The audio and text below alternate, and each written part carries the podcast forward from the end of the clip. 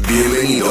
Bienvenidos a, a un episodio más de Principios para tu éxito con Fabián Tejada. Donde no es solamente acerca de qué tanto esfuerzo le dedicas a tu desarrollo personal. Es también acerca del cumplimiento de algunos principios esenciales, los que te ayudarán a acelerar el logro de tus objetivos y metas. Después de escuchar este episodio, tu vida nunca será la misma. Comenzamos. Entonces vamos a iniciar con la parte 3. En la parte 1, en la parte 2 ya hablamos de algunos conceptos básicos que son esenciales para entender estos, estos capítulos y entender también de que Anthony Robbins tiene un enfoque bastante, lo sigue usando hasta el día de hoy, su eh, tiene un enfoque bastante, digamos, determinativo con respecto a cómo enfocar el cambio. Primero, de entender de que el cambio se puede realizar ahora y segundo, de que todos estamos haciendo elecciones a través del dolor y el placer. Entonces, todas las técnicas que vamos a ver también en estos capítulos están basados bajo ese principio. Así que es bueno de que ustedes puedan revisar la parte 1 y la parte 2, si lo pueden escuchar todo en Spotify o en nuestras redes sociales o lo pueden ver en la enciclopedia completamente todo, ¿de acuerdo? Entonces, ahora, antes de iniciar, antes de iniciar esta parte, eh, es importante que les explique qué es lo que vamos a tratar en este, en, este, en este capítulo o en esta parte. Vamos a trabajar sobre el comportamiento o el condicionamiento neuroasociativo. Es las, el- las siglas que utiliza Anthony Robbins, el NAC. Entonces, digamos que es una forma de implementar comportamientos o hábitos en nosotros mismos. Esa es una forma fácil, pero lo explica desde un punto de vista, como él lo menciona en su título, la ciencia del condicionamiento neuroasociativo. Vamos a explorar el cómo cambiarlo todo en tu vida, ¿no? Entonces vamos a explorar un poco más eso, luego vamos a ver cómo saber definir qué es lo que realmente deseas, ¿no? Porque muchas personas saben lo que no quieren, pero es muy difícil. O digamos, no muchas personas saben lo que realmente quieren, si no saben lo que no quieren, ¿no? Y como, tercera, como tercer capítulo para analizar en esta parte, vamos a analizar el poder de las preguntas, cómo las mejores preguntas quizás nos van a llevar a las mejores respuestas o cómo las mejores respuestas deberían ser guiadas por una buena pregunta o una buena respuesta, eso sería una buena pregunta, ¿no? Entonces, vamos a explorar esos tres capítulos, así que va a estar bastante bueno todo lo que vamos a ver en el programa del día de hoy. Vamos con el capítulo 6, que inicia de esta forma. ¿Cómo cambiarlo todo en tu vida? La ciencia del condicionamiento neuroasociativo. Empezamos con esta frase. El principio de un hábito es como un hilillo invisible que reforzamos cada vez que repetimos el acto, añadiéndole otro filamento hasta que se convierte en un gran cable que nos ata irremisiblemente en pensamiento y obra. ¿no? Eso lo dijo Horizon Sweet Marden.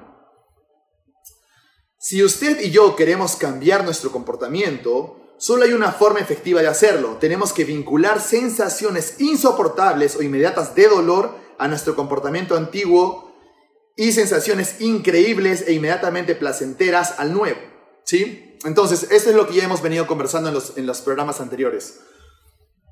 Todos nosotros hemos aprendido ciertas pautas de pensamiento y comportamiento para apartarnos del dolor y acercarnos al placer.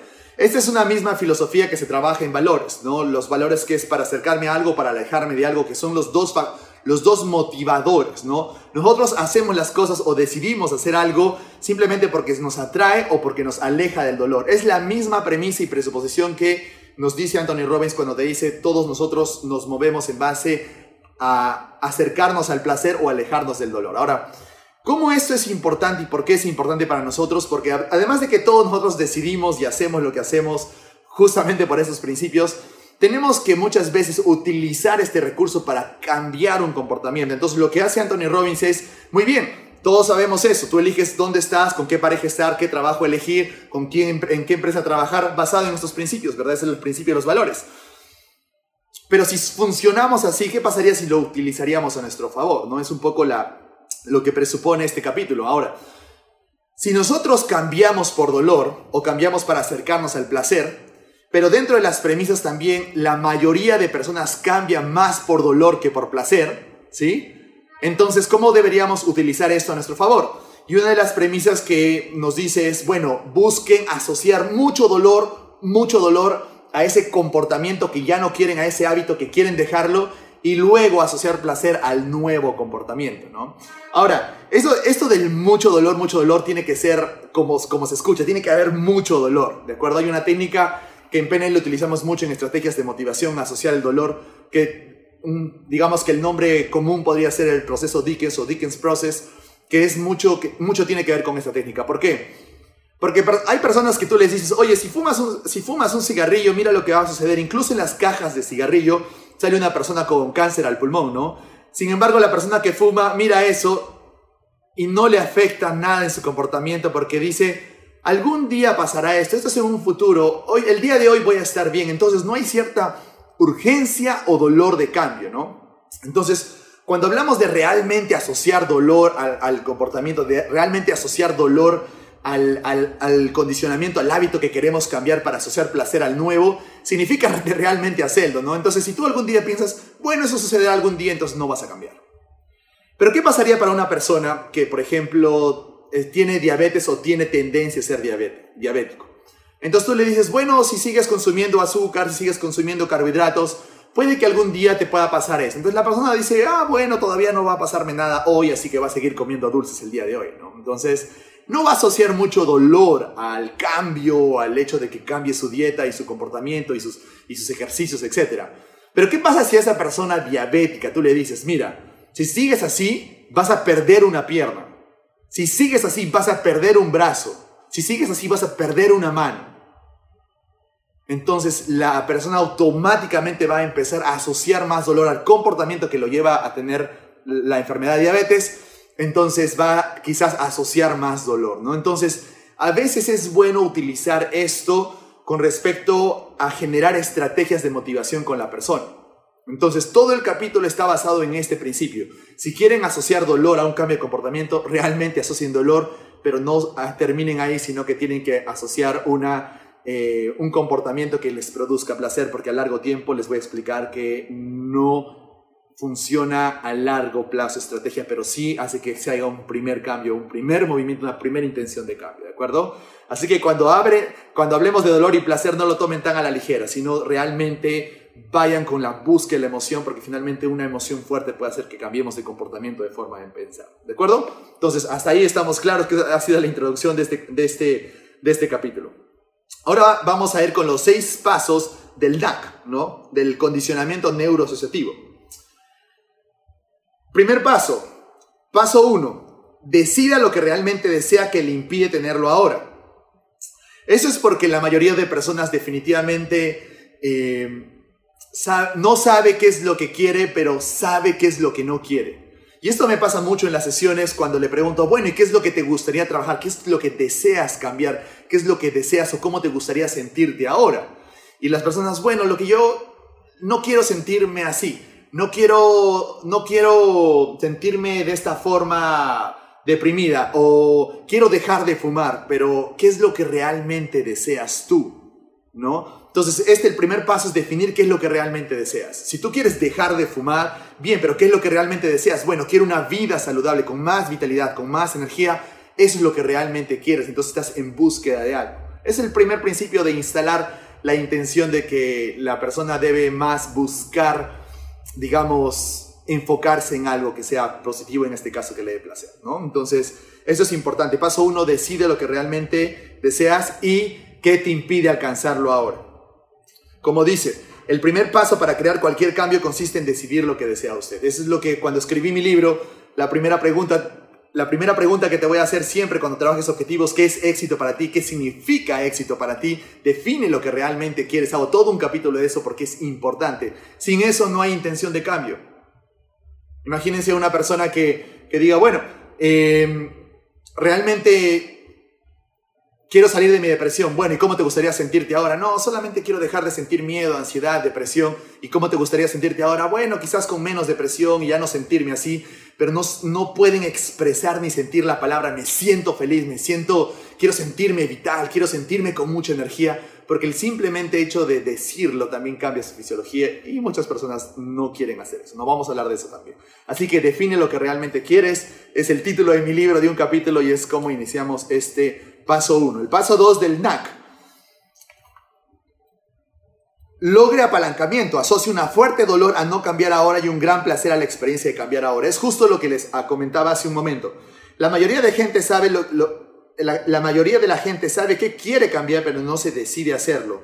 Pero el cambio no es habitualmente una cuestión de capacidad, sino que casi siempre es una cuestión de motivación. Esto es realmente importante porque tómalo de esta forma. Las personas necesitan un 20% para saber cómo hacerlo y un 80% para saber el por qué cambiar. ¿De acuerdo? Y muchas personas no saben asociar el por qué cambiar basado en algo que les va a traer más vitalidad, energía, amor, agradecimiento en la vida, sino que muchas personas cambian más por dolor, por lo que no quieren, ¿no? Estoy, digamos, digamos, hago ejercicio porque, digamos, no quiero verme gordo y no quiero que las personas me digan eso. Entonces, hay si bien es cierto, esa misma emoción te está llevando a tener un comportamiento que luego vas a tener un resultado saludable, ¿qué va a pasar cuando tú de pronto ya estás con un cuerpo fitness y ya no estás totalmente, ya no estás gordo, la gente ya no te dice que estás gordo, vas a perder la motivación. ¿Sí? Eso pasa mucho con las personas, por ejemplo, cuando, o, las chicas que dicen, tengo que llegar a mi matrimonio, tengo que entrar en el vestido, tengo que salir muy bien, entonces hacen dietas, hacen, hacen el fasting, hacen ayuno, hacen todo lo que tienen que hacer y luego cuando ya consiguen su objetivo, entran al vestido y tienen las mejores fotos del mundo en su matrimonio, al día siguiente se empiezan, uff, por fin, ya puedo comer, ya puedo hacer lo que yo quiero y luego regresan a su estado natural. No, no digo que todos, pero hay algunas personas que sí lo hacen. ¿Por qué sucede eso? Porque si bien es cierto, estuvieron más motivados por dolor y tomaron acción y consiguieron resultados a largo plazo, no es tan conveniente. Por eso luego te dice, y asocia un gran placer a la experiencia, al cambio. Entonces tú tienes que eso convertirlo en algo positivo. Entonces, bien, ahora ya no es que me motive entrar en el vestido, ahora me motiva a sentirme saludable, tener más energía para darle más tiempo a mi esposo, darle más calidad de tiempo, más calidad de vida a mis hijos, etcétera, etcétera. Entonces, eso, a eso consiste, en eso consiste en lograr apalancamiento. Ahora, ojo, eso es bastante importante porque muchas personas cuando explico esto me dicen, pero Fabián, eso es ser negativo. ¿Cómo vas a pedir que la persona asocie mucho dolor para poder, eh, para generar cambio? Eso es negativo. Hay incluso el, el falso concepto de la psicología positiva, que todo tiene que ser positivo. No, tienes que saber utilizar las estrategias de tu cuerpo, eso es inteligencia, ojo. Utilizar las estrategias de cómo funciona o cómo se mueve tu neurología para que las puedas utilizar a tu favor. Es como el uso consciente del lenguaje cuando hablamos en un curso de PNL, ¿de acuerdo? Entonces, cuando hablamos de estrategias de motivación, está bien tener motivaciones en donde busco alejarme del dolor. Está bien tenerlo, ¿de acuerdo? En estrategias de, de motivación, cuando hablamos en el curso de PNL, hablamos sobre eso. Está bien hacerlo, no es negatividad, es solamente ser consciente de que no quiero eso. Y las mejores jerarquías de valores tienen algo de away from o tienen algo de, digamos, valores en los que busco alejarme de algo. ¿De acuerdo? No todo tendría que ser, no todo tiene que ser asociado a, placentero, no necesariamente seamos, digamos, estrategas al momento de instalar una estrategia de motivación nosotros. Así que asociar una emoción fuerte al dolor y luego cambiarlo y asociarlo a una placentera, ese sería el paso 2. No tengan miedo en hacerlo, está bien. 3.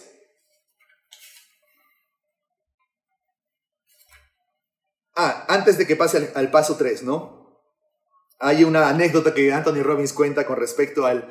Yo tenía que tener a la persona totalmente motivada para yo poder generar cambio en mi sesión y que se comprometiera con el cambio. Entonces empecé a cobrar 3 mil dólares por sesión, ¿no?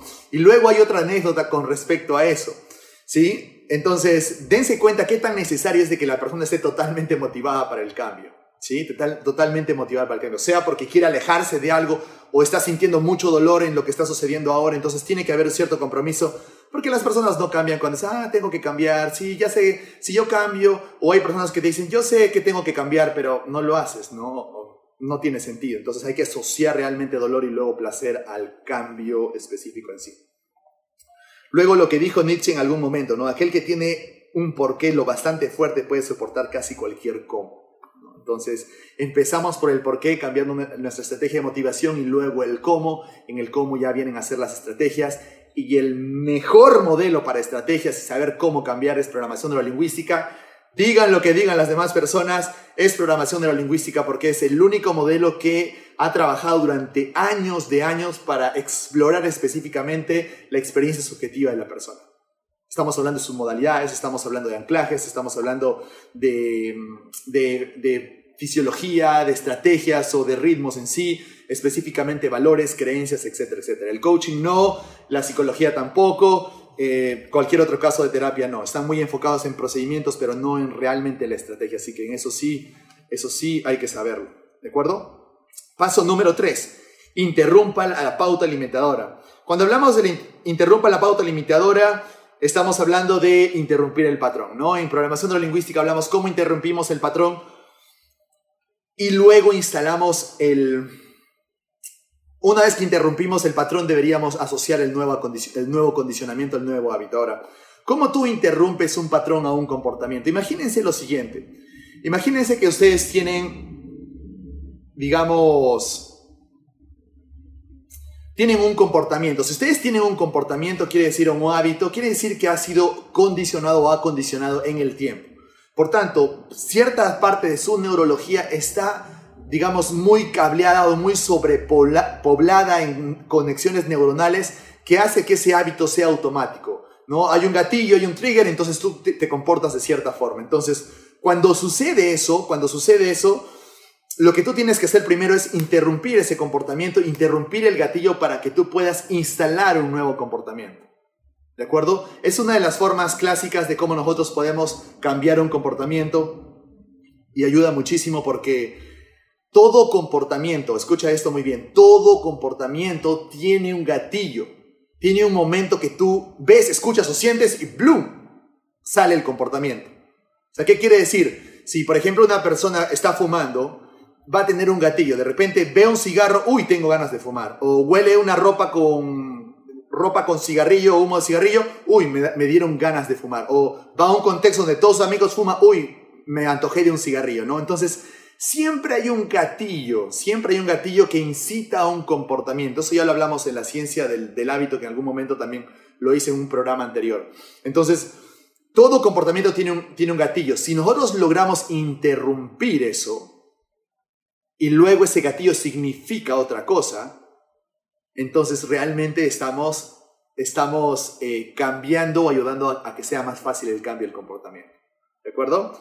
Hay una técnica bastante buena que funciona para esto. Lógicamente el switch pattern funciona. La nueva instalación lo puedes hacer con, con hipnosis. Hipnosis ericksoniana es suficiente o con hipnosis moderna o también hay una técnica que se llama niveles, niveles lógicos de cambio, ¿no? que lo enseñamos en el máster, que es justamente una técnica específica para cambiar comportamientos, pero extrayendo la estrategia primero del cliente, luego interrumpirla y luego instalar una nueva. ¿no? Entonces, es, es importante eh, entender de que podemos interrumpir el comportamiento.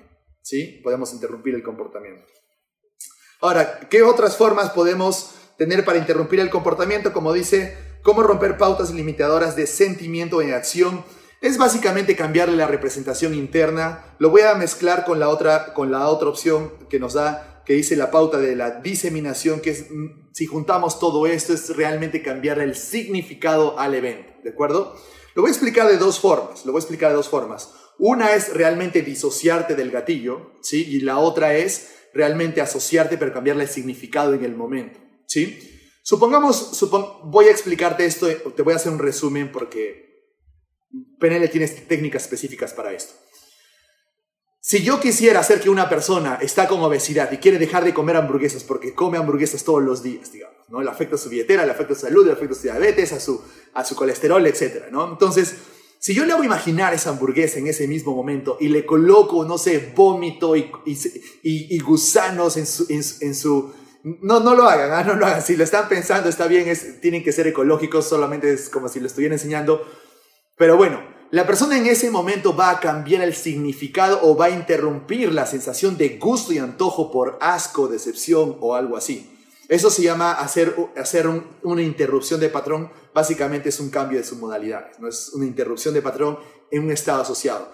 Pero si lo quisiera hacer de forma disociada para que no exista esa sensación de asco de repente o sensación de, vómito y esas cosas, lo podría hacer como el modelo de fast phobia model o el modelo de fobia rápida en donde yo disocio a la persona y luego hago como que aprieto play, luego hago que las personas vayan hacia atrás y le cambio el significado que le estoy dando a la imagen.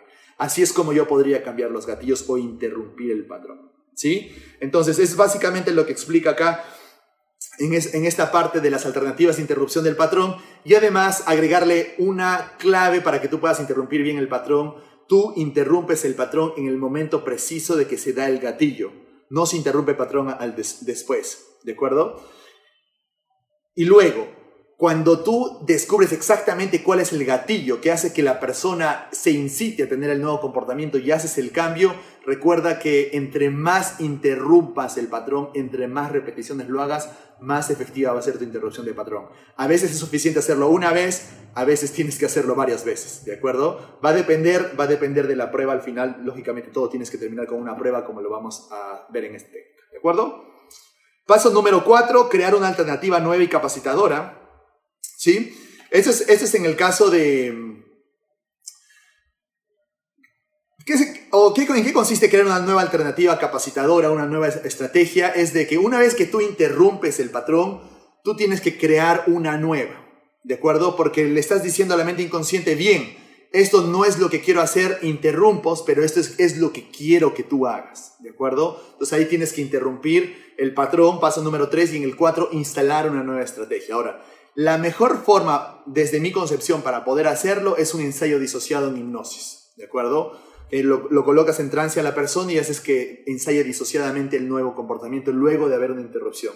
La segunda mejor opción considero que el switch pattern funciona, funciona pero va a depender de qué tan bien la persona va a, va hacer esas representaciones de lo que realmente quiere y qué, tan, qué tanto va a poder trabajar con las imágenes, ¿de acuerdo? Pero siempre tiene que tener qué es lo que quieres que haga esa persona qué es lo que quieres que haga esa persona, nueva alternativa. Recuerden que cuando son comportamientos, digamos que, digamos que tenemos todo un, un, digamos, todo un río de comportamiento, digamos que es un río de, energía que se ha ido formando y luego tú quieres desviar ese comportamiento, ese río, y tú quieres crear una nueva, un nuevo comportamiento. Entonces, cuando tú haces ese cambio, esa interrupción, lo que tú haces es, digamos, eh, generar una nueva alternativa, pero primero empieza como una, un pequeño hilo de agua, ¿no? Como un pequeño hilo de agua. Pero mientras tú más lo acondicionas, luego se va convirtiendo más como en una sequía, luego va siendo un río mucho más, eh, más eh, digamos, ¿cómo podríamos decir? Digamos, un, un río mucho más grande, por así decirlo. Entonces, nosotros tenemos que acondicionar o generar una nueva alternativa hasta el momento de que sea sólido y consistente para la persona. ¿De acuerdo? Entonces, es como si tuviéramos, ustedes han visto cómo es un cable grueso, ¿verdad? Si ustedes abren un cable grueso y ustedes lo parten en la mitad, ustedes van a encontrar varias, varios cablecitos dentro del cable, ¿no es cierto? Entonces, imagínense que todo eso es un comportamiento ya condicionado. Pero luego sacas un cable de otra forma. Eso no es suficiente para poder generar cambio en la persona. Luego lo que tú haces es ponerle un cable más, un cable más, un cable más, y eso significa acondicionarlo una vez más, acondicionarlo una vez más, repetirlo, repetirlo, practicarlo, que la persona tome acción, practicarlo, hasta que ese se convierta en un nuevo comportamiento. De acuerdo que tenga la suficiente fuerza que tenía el cable anterior, que tenga la suficiente fuerza fuerza que tenía el río anterior. ¿De acuerdo? Entonces, imagínense así, es como que un, comportamiento condicionado, si lo queremos hacer metafóricamente, es como si estuviera, ustedes tuvieran el río Amazonas, el río Amazonas en ustedes, ¿no? Y luego quieres cambiar la dirección del río Amazonas, ¿qué tienes que hacer? Ir sacando un poquito más de agua. Entonces, primero empieza con un pequeño riachuelo hasta que después logras cambiar todo el comportamiento, toda la, digamos, ¿cuál sería la palabra? Eh, toda la, fuerza que, tendría, eh, que tiene el río Amazonas cambiarla en una nueva dirección. Eso tiene, tienes que tener, tiene que haber mucha repetición, mucho, mucho cambio, ¿de acuerdo? Mucha toma de acción. Porque muchas personas quieren, quieren instalar hábitos rapidísimo, se puede hacer con la tecnología adecuada, con la motivación adecuada y con las estrategias adecuadas. Y lo mejor es de que eso se termine acondicionando en tu neurología a través de muchas repeticiones y varias repeticiones, ¿de acuerdo? Así que eso es importante, así que quería aclarar eso. Así, crear una nueva alternativa y capacitadora y como paso número 5, condicionar la nueva pauta hasta que sea consistente. Es lo que justo acabo de explicar, ¿no? Que sea consistente, que haya repetición. Si encuentra una alternativa capacitadora, imagínense practicándola hasta que comprenda que puede alejarse del dolor y acercarse al placer con rapidez. Su cerebro empezará a asociar esto como una nueva forma de producir ese resultado sobre una base consistente. Si no lo hace, regresará a la vieja pauta. ¿Qué es lo que sucede? Que cuando nosotros estamos haciendo el cambio del comportamiento, estamos creando una nueva red neuronal o un nuevo neuroacondicionamiento, lo que hacemos es de que tiene que ser lo suficientemente fuerte o más fuerte de lo que fue el acondicionamiento anterior para que exista el cambio y ese cambio radical de comportamiento, ¿de acuerdo? Porque ¿qué pasa? Si tú te quedas a la mitad, es como que tú quieres instalar un hábito, lo haces un día, dos días, tres días, estás empezando a formar el hábito, pero luego dejas de hacerlo, ¿qué es lo que terminas haciendo? Regresando al comportamiento anterior. ¿cierto? Entonces es importante ser consistente en los cambios, realmente tomar acción. Y en el coaching es importante que la persona tome acción, tome acción y tome acción. Por eso lo mejor para poder generar cambio y éxito en las personas es tomar acción, ¿de acuerdo? Solo que mejoras la estrategia a través de las, de las técnicas que tú puedes usar. Luego nos hablas de la ley del reforzamiento y la sincronización lo es todo. Esos, esos subcapítulos, o mejor dicho, subtítulos, están asociados mucho a lo que es el anclaje, ¿de acuerdo? al hecho de que la persona pueda condicionarse con, digamos, con pistas o con guías o con anclajes propiamente dicho para que sea el cambio mucho más rápido y recordable para la persona, ¿no? Como dice, programe su reforzamiento para que el cambio dure. ¿Qué pasaría si yo genero un anclaje? Porque esto es bueno que ustedes lo tengan en cuenta. Si yo asocio un anclaje a un cambio de comportamiento, me es mucho más fácil para mí, porque en algún momento vamos a hablar, como ya los que estudian PNL saben, el Estado en la persona genera más recursos y al tener más recursos es más fácil generar el comportamiento deseado. Entonces, si por ejemplo yo quiero levantarme en las mañanas a las 6 de la mañana y quiero condicionarme, por ejemplo, a hacer ejercicio a las 6 de la mañana, ¿sí? Entonces, si yo genero un anclaje, digamos, asocio el hecho de escuchar la alarma y luego despertarme con mucha energía, o me coloco un anclaje, un apilamiento de anclas que justo toca el despertador a las 6 de la mañana, yo aprieto mi anclaje y, tiene mucha motivación a mi anclaje, despierto un estado de motivación y luego me es más fácil ir a la trotadora y a correr, ¿no es cierto? Entonces, cuando yo genero anclajes en mí mismo, hago que esto sea mucho más fácil y se refuerce cada vez mucho más para yo, pueda, para yo poder cambiar el comportamiento. Es como el anclaje nos puede ayudar a nosotros a que todo cambio sea mucho más fácil. Entiendan eso muy bien, el anclaje ayuda muchísimo para que el cambio sea mucho más fácil. ¿De acuerdo? Esto tiene que ver con respecto a lo siguiente, no solamente son el apilamiento de anclas, lo que aprendemos en PNL, o los círculos de poder, o los anclajes espaciales, o los anclajes auditivos, todo lo que se aprende, sino también los anclajes que tienen significado para ustedes en el contexto, o en el, lo podríamos decir como anclajes espaciales, no necesariamente es hecho, es eso, pero hay anclajes en el entorno. ¿sí? ¿Cómo yo puedo reforzar el condicionamiento? ¿Qué es lo que yo tengo, por ejemplo?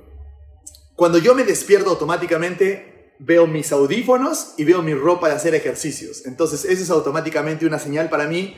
Veo eso, uy, tengo la sensación inconsciente de colocarme mi ropa a hacer ejercicio y colocarme mis audífonos e irme a hacer ejercicios.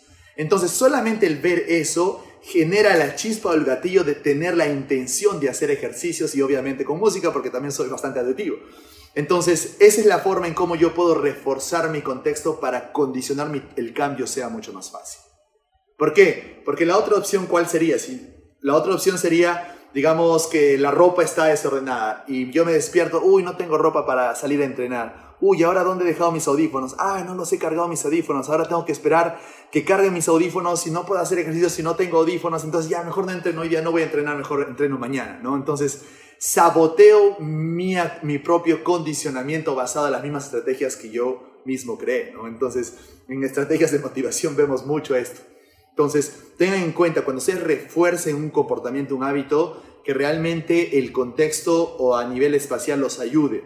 Si, si, tú le preguntas a una persona qué es lo que te motiva a ti, por ejemplo, fumar, o qué es lo que tú tienes que ver, escuchar y sentir antes de decidir fumar, te van a decir cosas como o me siento estresado, o mi respiración es de esta forma, o mi fisiología, o te van a decir o huelo a cigarro, o estoy caminando por la calle, huelo a cigarro y luego me antojo un nuevo, a, fumar un cigarro, o veo a mis amigos fumando, o, o huelo mi ropa que tenía olor a cigarro. Es como que siempre hay anclajes o triggers que hacen que inconscientemente un nuevo, un nuevo circuito se active dentro de ti, ¿de acuerdo? Entonces, a veces es bueno tener en control los gatillos también. Esa es la magia del cambio de comportamiento también. Así que a eso se, a eso se, eh, eso es una de las claves para que tú puedas reforzar el condicionamiento en ti mismo. Y el paso número 6, pruébelo como, como una de las formas de conseguirlo y una de las formas de conseguirlo, tal y como se enseña en programación neurolingüística, es ponerlo a prueba. Sabemos de que en estrategias en PNL tenemos el modelo TOTE, ¿no? el modelo de Test, Operate Test, eh, Exit, que significa que, bueno, tenemos un modelo y veamos si funciona y si no funciona y si no funciona lo cambiamos y si funciona lo reforzamos. ¿no? Entonces, probemos si el cambio, todo el trabajo que hemos podido hacer nosotros realmente funciona. ¿sí? Y esto es importante y tener en cuenta si alguno de ustedes está haciendo terapia, está haciendo coaching o está entrenando o certificándose para esto, es bueno tener en cuenta de que cuando hay cambios de comportamiento de una persona que viene teniendo mucho tiempo este cambio, es bueno de que ustedes prueben y prueben y prueben porque normalmente no es un solo gatillo, son varios gatillos. ¿De acuerdo? Son varios gatillos. Entonces haces el cambio de uno, interrumpes una, asocias el dolor, asocias el placer, pero quizás la persona sigue teniendo el comportamiento, entonces hay más gatillos que resolver. ¿De acuerdo? Hay una técnica específica en el máster para poder hacer eso.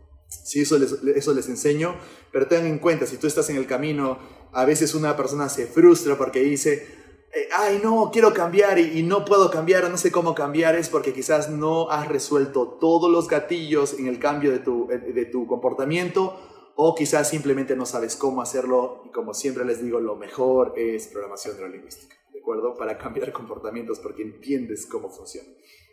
Luego, un resumen. Paso 1, pregúntese ¿qué deseo, qué deseo hacer en lugar de preocuparme. 2, obtenga apalancamiento sobre sí mismo. 3, interrumpa la pauta. 4, crea una alternativa capacitadora. 5, condicione una, nueva pauta o condicione la nueva pauta. Y 6, compruebe si esta funciona. Entonces, lo que esas personas demostraron es algo demasiado familiar para mucha gente.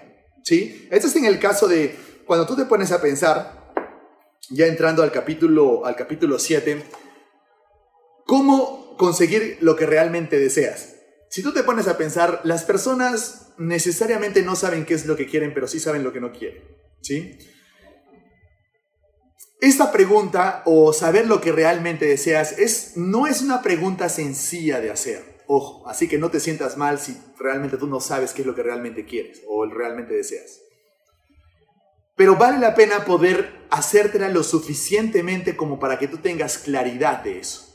¿De acuerdo? Cuando hablo de claridad, lo voy a poner entre comillas porque voy a explicar a qué me refiero con claridad. ¿De acuerdo? Suena bonito, lo he escuchado antes. Sí, Fabián, yo también sé que esa pregunta es importante. No muchas personas lo tienen en cuenta y no saben cómo hacerlo.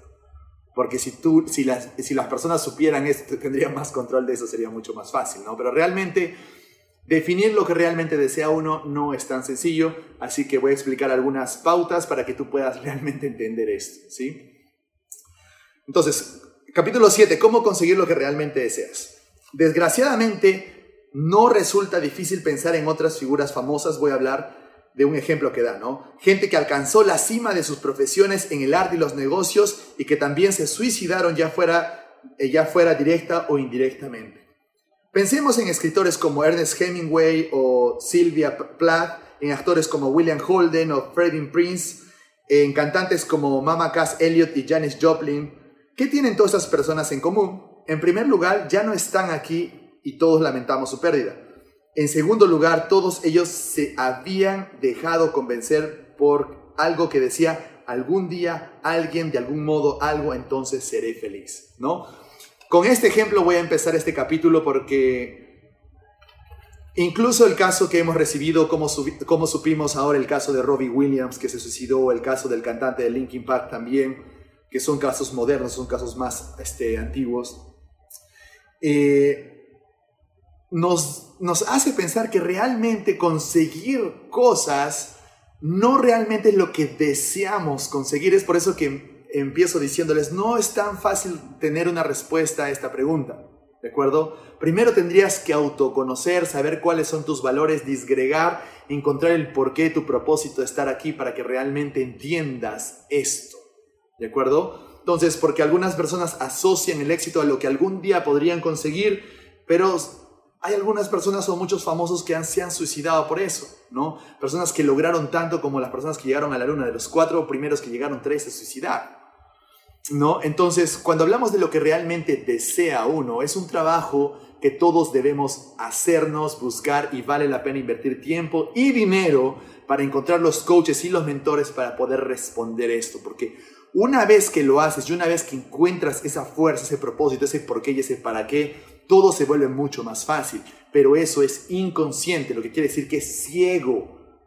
Es ciego, ¿sí? Este, uno está ciego a eso, uno no lo ve a primera vista o no lo ve pues grande y esto es lo que yo voy a hacer y esto es lo que quiero hacer, no lo ves así. ¿De acuerdo? Es por eso que cuando tú inicias todo proceso de cambio y transformación, tomas un objetivo, lo haces congruente, pero a veces algunas personas cambian su objetivo en el, en el camino y está bien, ¿no? Encuentro muchos coaches que no, no quieren cambiar objetivos, Está bien cambiar objetivos porque en el camino vas aumentando tu conciencia y te vas a dar cuenta de lo que realmente quieres, ¿de acuerdo? Así que es, es, importante, o sea, cómo conseguir lo que realmente uno desea es algo que todos debemos entender y no es tan sencillo, definitivamente hay un trabajo que hay que hacer, hay que saber comunicarnos con nosotros mismos, con nuestra mente inconsciente, hay que separar la facultad crítica, escuchar nuestra intuición y para eso uno tiene que entrenarse, para eso uno tiene que meditar, para eso uno tiene que buscar mentores, ¿por qué?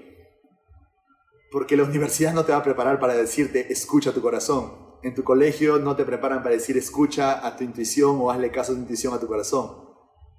¿Cómo son las evaluaciones? Totalmente lógicas y racionales. Así es como entrenan a las personas. Es por eso que luego, cuando ellos van a tomar una decisión o cuando quieren definir lo que realmente quieren ser o lo que realmente desean, deciden ir por lo que más lógico es por lo que se supone que tienen que hacer porque así lo dicta la sociedad o así lo dicta el profesor o así lo dicta el papá o la mamá. Se dan cuenta de eso, así que no es tan sencillo.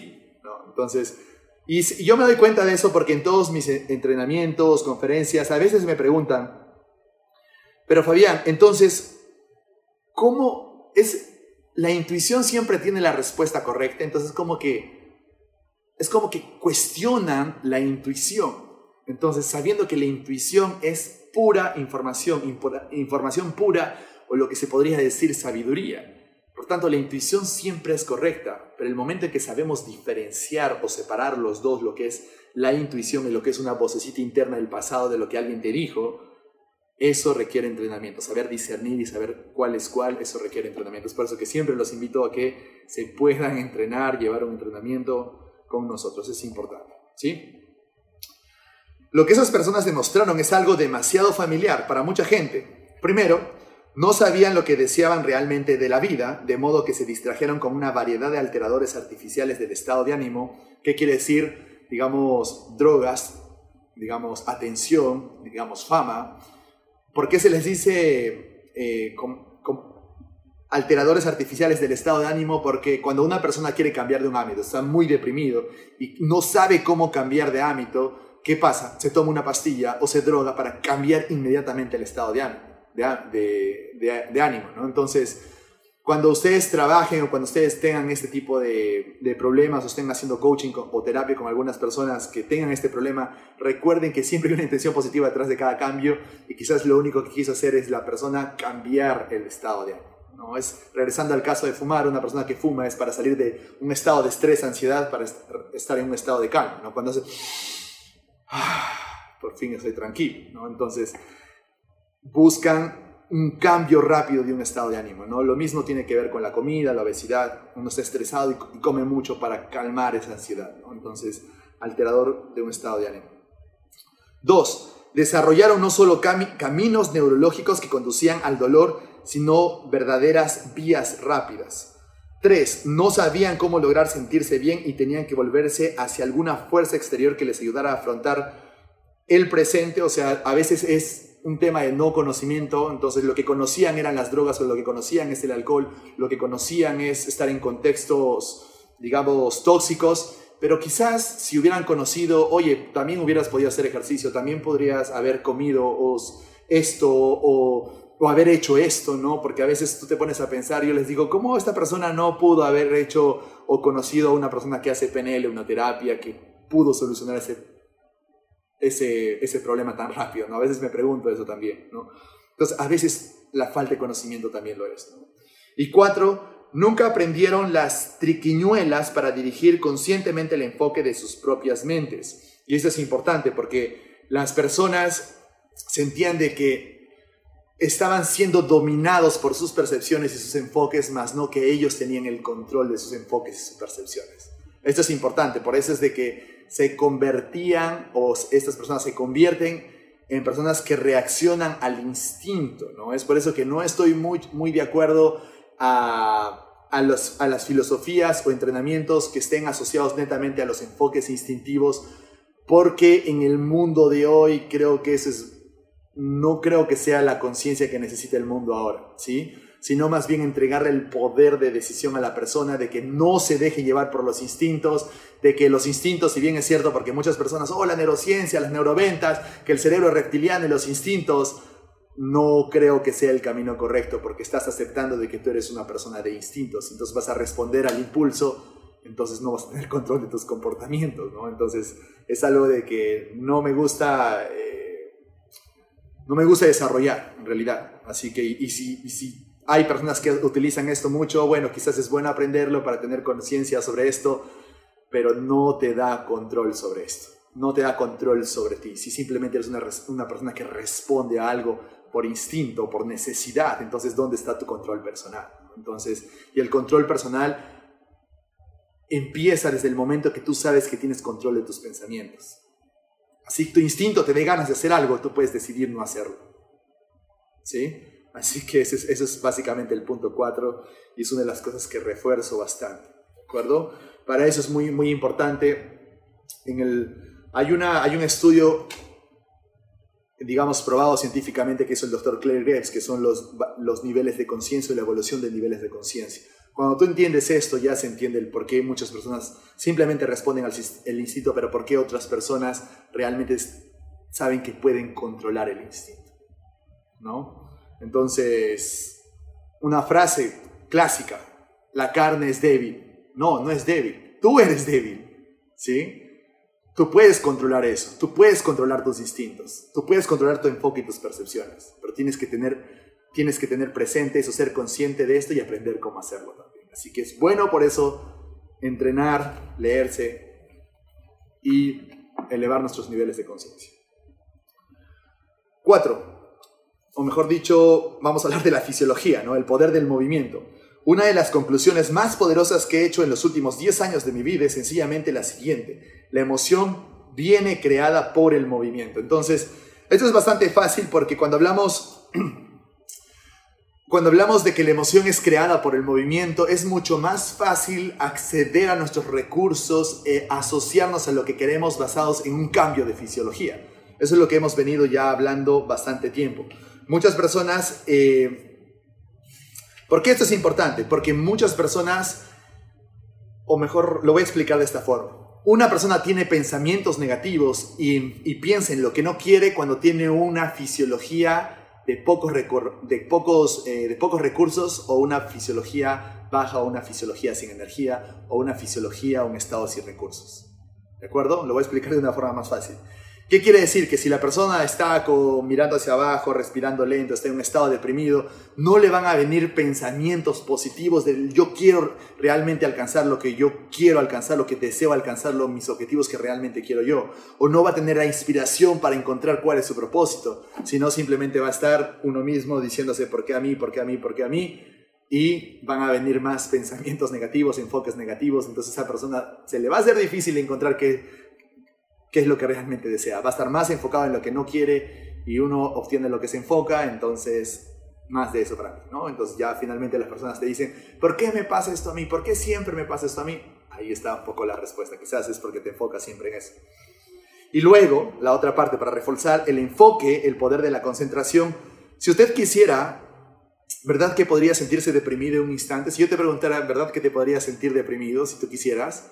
Sí, ¿no? Porque podrías conocer si es que tú has estado en un estado de depresión antes o conoces a una persona. Pero un estado deprimido es, digamos que es universalmente conocido. ¿Por qué? Para deprimirte, ¿qué haces? Baja la cabeza, baja los hombros, respiras lento, entonces, y ese mismo estado, esa misma fisiología genera pensamientos negativos, te dices cosas negativas, entonces tu enfoque está en lo negativo y te vas a enfocar en lo negativo y vas a obtener lo negativo, entonces no vas a encontrar lo que realmente deseas. ¿Sí? Así que eso es bastante fácil eh, poder, eh, digamos, conscientemente es fácil entenderlo y digerirlo, pero realmente tener conciencia y aceptarlo y practicar el cómo cambiar nuestra fisiología para poder enfocarnos en lo que queremos, eso es trabajo, eso es acondicionamiento. Y es una de las, de las bases de cómo se instaló o creció programación neurolingüística, porque es uno de las... Entender esto es una de las partes importantes del modelo de comunicación de PNL. Y luego hablamos del significado, es a menudo la cuestión de enfoque y eso es lo que les vengo diciendo netamente cuando hablamos el significado es a menudo una cuestión de enfoque, quiere decir mucho submodalidades, ¿sí? Voy a, voy a explicarlo en las palabras que lo dice Anthony Robbins, pero luego se los voy a explicar a ustedes, ¿no? No es solo lo que se enfoca, sino cómo lo enfocas, ¿no? A esos ingredientes fundamentales se les denomina submodalidades, ¿no? Submodalidades es un término netamente de programación neurolingüística. ¿Y a qué se refiere? Cuando una persona tiene, digamos, una imagen, una representación interna, pueden haber sus modalidades visuales, auditivas y kinestésicas, ¿no?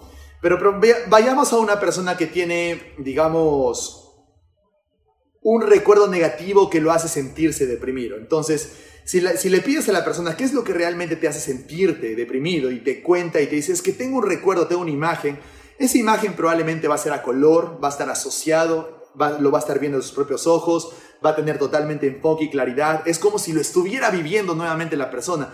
Va a escuchar lo que le dijeron, se escucha lo que él se dice y siente las emociones de estar deprimido.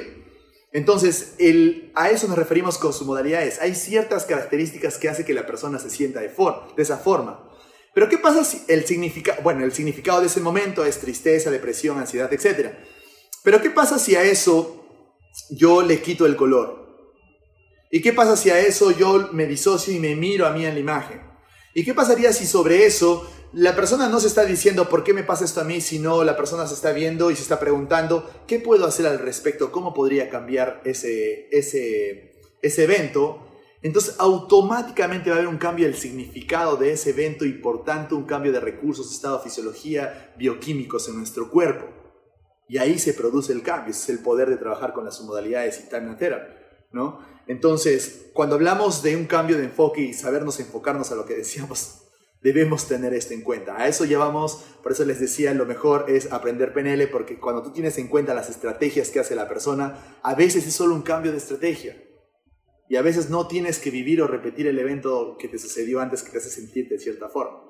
¿De acuerdo? Así que es bueno y es uno de los principios que trabajamos en sus modalidades, ¿no? Luego explica las, expresiones, las expresiones comunes basadas en sus modalidades, visuales, auditivas y kinestésicas y expresan lo que una persona diría, si es visual, diría es como, eso me ha iluminado el día, si es auditiva, siempre ándome o el problema me grita o te escucho claro y fuerte, es una persona que representa todo de forma auditiva, o kinestésicas, ese tipo es pegajoso, desaparece y aparece la presión, es e, esa cosa me abruma o cómo nosotros representamos internamente. Ese capítulo de submodalidades ya lo hemos explicado en la parte de programación neurolingüística, eh, me parece que es estructura de la magia 2, ahí lo podemos revisar, así que ahí está todo, ¿no?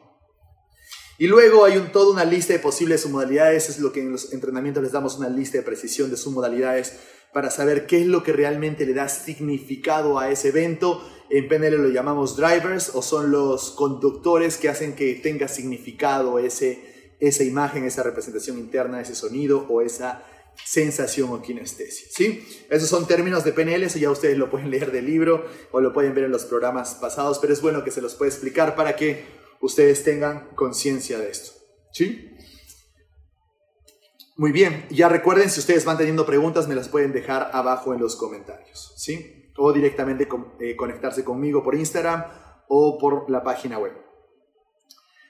Capítulo 8. Las preguntas son las respuestas, ¿no? Este es, este es el capítulo básico de cualquier proceso de coaching y cuando hablamos del metamodelo también, pero le vamos a explicar el por qué es importante entender esto, ¿no? Porque muchas personas dicen, ¿qué tan importante pueden ser las preguntas? Y otras personas que dicen, que las preguntas son importantes, se siguen haciendo preguntas pobres. Entonces, por ejemplo, aquel que se hace preguntas no puede evitar las respuestas. Eso dice el proverbio del Camerún, ¿no? Aquel que se hace preguntas no puede evitar las respuestas. Esta es una, digamos, una frase bastante buena. Presupone que a cada pregunta hay una respuesta. Lo que quiere decir que si yo quiero una respuesta que me ayude a mí a resolver mis conflictos, a resolver mis problemas, a encontrar posibilidades o encontrar nuevas alternativas al problema que tengo presente, entonces depende mucho de la pregunta que me pueda hacer. Porque mi mente inconsciente de igual forma va a responder a lo que yo me pregunte. Mi mente inconsciente va a responder a lo que yo me pueda preguntar. ¿Sí? Ahora, esto es casi la base de lo que es un proceso de coaching. Voy a darles algunos ejemplos y luego quiero que tú pienses específicamente qué preguntas estás haciendo durante el día, porque las preguntas que dominen durante el día o durante tu día son, es básicamente, va a definir la calidad de tus comportamientos, emociones o tu calidad de, tu día. Porque si tú te preguntas como, si tú inicias tu día diciendo, eh, ¿qué puedo hacer hoy para mejorar? Entonces, ah, creo que puedo hacer esto. Entonces hay otra sensación, otra calidad, otra percepción con respecto a cómo va a ser tu día, ¿no? Pero si por otro lado estoy, ay, hoy qué aburrido, ¿y por qué me pasa esto a mí? ¿Por qué tengo mucho que hacer? Entonces probablemente tu día no sea tan bueno y probablemente en una hora ya estés muy cansado. Y son las 10 de la mañana y sigues, estás cansado, ¿no? Entonces, cómo lo que tú te preguntes va a definir tu calidad, tus procesos internos, etcétera, etcétera. Entonces pensé, ¿es posible que las evaluaciones no sean más que preguntas? Me eché a reír y pensé, bueno, ¿acaso eso no es una pregunta? ¿no? Esa es una de las anécdotas que cuenta Anthony Robbins cuando se dio cuenta de que realmente el cómo él se hacía las preguntas era importante para que él pueda definir un cambio de percepción, etcétera, etcétera, ¿no? Les vuelvo a repetir. Entonces pensé, ¿es posible que las evaluaciones no sean más que preguntas? Me eché a reír y pensé, bueno, ¿acaso, eso, ¿acaso no es eso una pregunta? ¿Sí? ¿Qué piensan ustedes al respecto? ¿Es posible que las evaluaciones no sean más que preguntas? ¿Sí? ¿Por qué les digo esto? Porque ¿qué pasa si tú, si tú estás enfrentando una situación? Situación, no problema, una situación. Y de pronto tú dices, ¿por qué me pasa esto a mí? ¿Por qué me tiene que pasar esto a mí? ¿Por qué él hizo esto? ¿Pero por qué tendría, tenía que pasar esto justo ahora? Entonces estás dirigiendo justo tu enfoque a que respondas de una manera que te traiga más problemas y le dé el significado de problema a la situación. Pero ¿qué pasaría si tuvieras una situación entiendes esto sucede por algo? Y todo siempre sucede por algo bueno. ¿Qué debo aprender de esto? ¿Qué puedo hacer yo para solucionar esto? ¿O qué errores se dieron para que se dé esta situación que debo aprender para que no vuelva a suceder en el futuro? ¿No? Entonces, automáticamente entendiendo cómo yo me puedo preguntar, va a cambiar mi significado, van a cambiar las respuestas que yo me doy y lógicamente va a cambiar toda mi percepción y mi enfoque. Y eso va a llevar a mi emoción y eso va a llevar a un cambio de comportamiento también, ¿no? Entonces, muchas personas sufren de estados negativos por las preguntas que se hacen.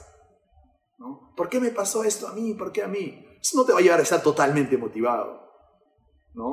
Pero si me pregunto, ¿qué es lo que puedo aprender de esto? Entonces quizás te pone en un estado mucho más de enfoque. ¿no? Entonces, tengan en cuenta que nosotros somos lo que nos preguntamos y muchas veces pensamos que no tenemos control sobre nuestras preguntas, pero la verdad es que, que lo tenemos.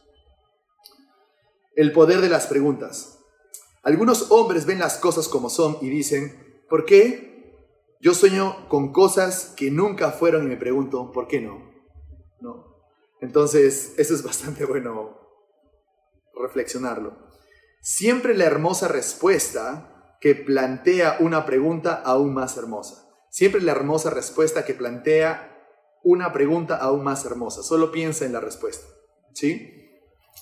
Ponte a pensar en lo siguiente. Toda respuesta que tú puedas tener ha tenido que haber una pregunta.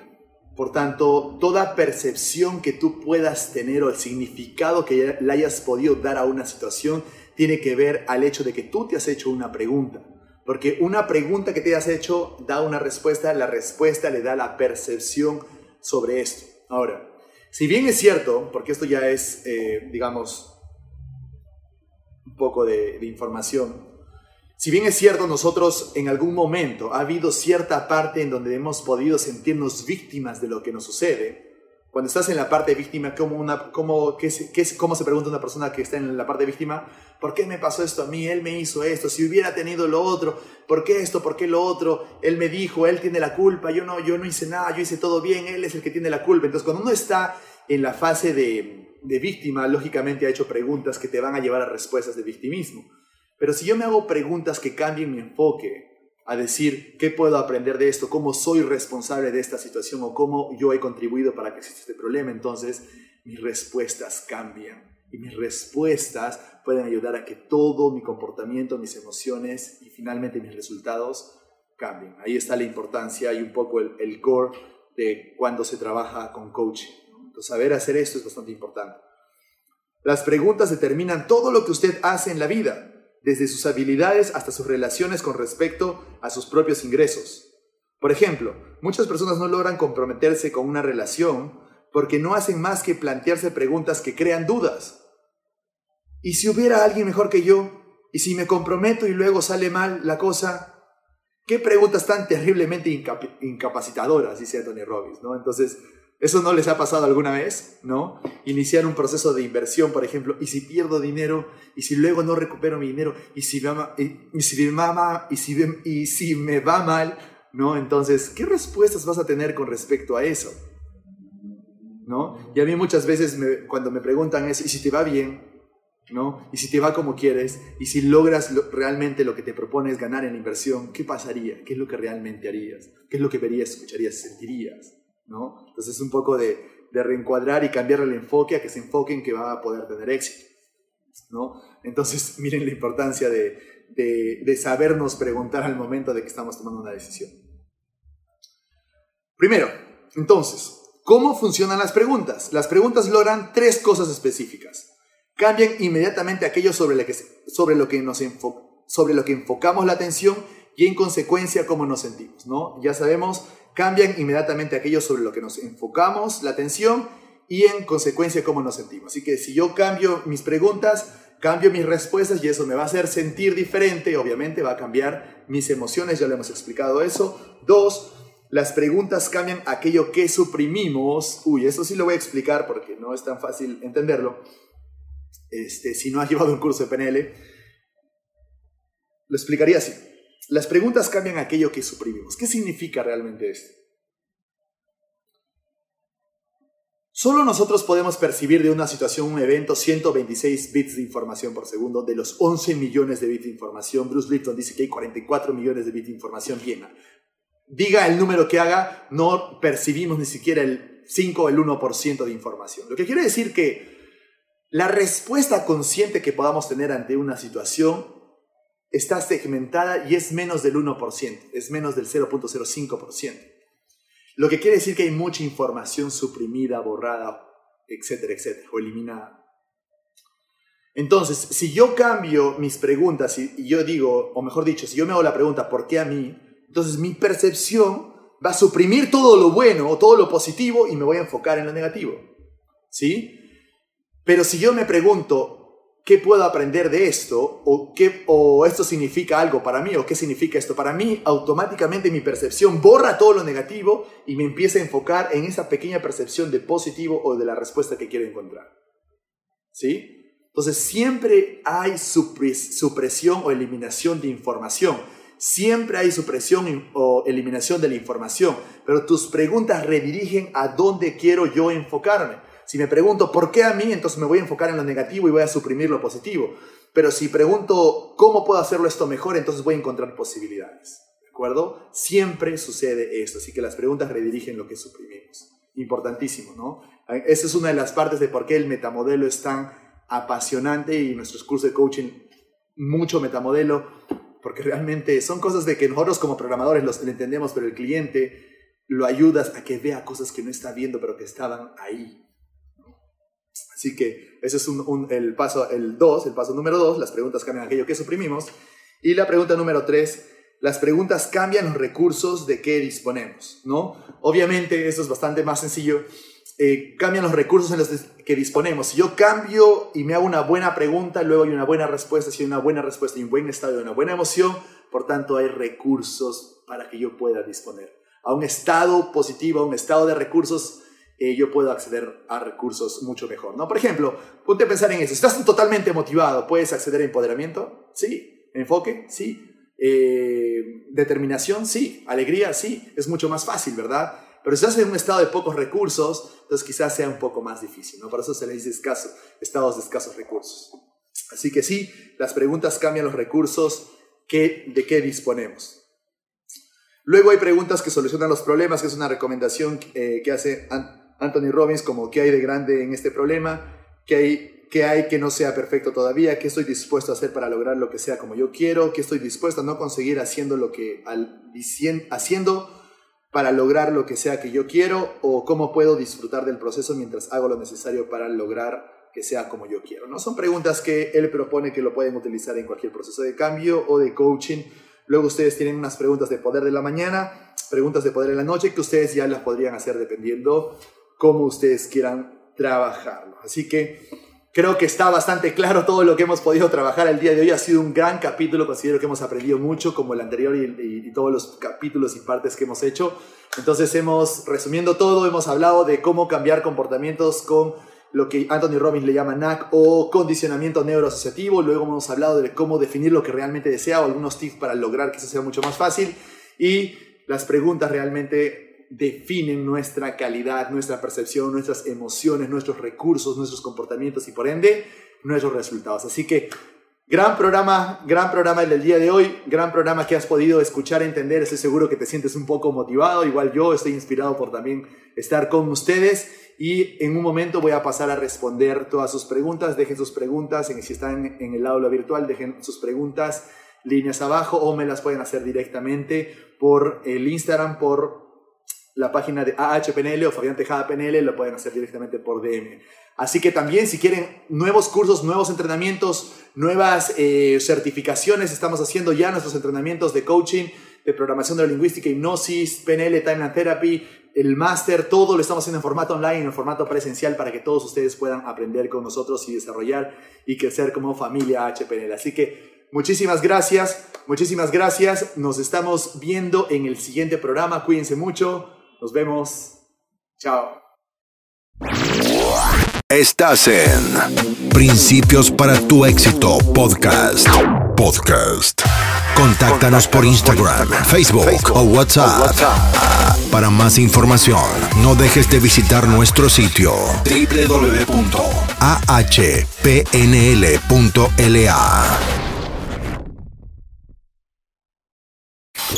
Muchas gracias por sintonizar este episodio de, Principios para tu éxito con Fabián Tejada.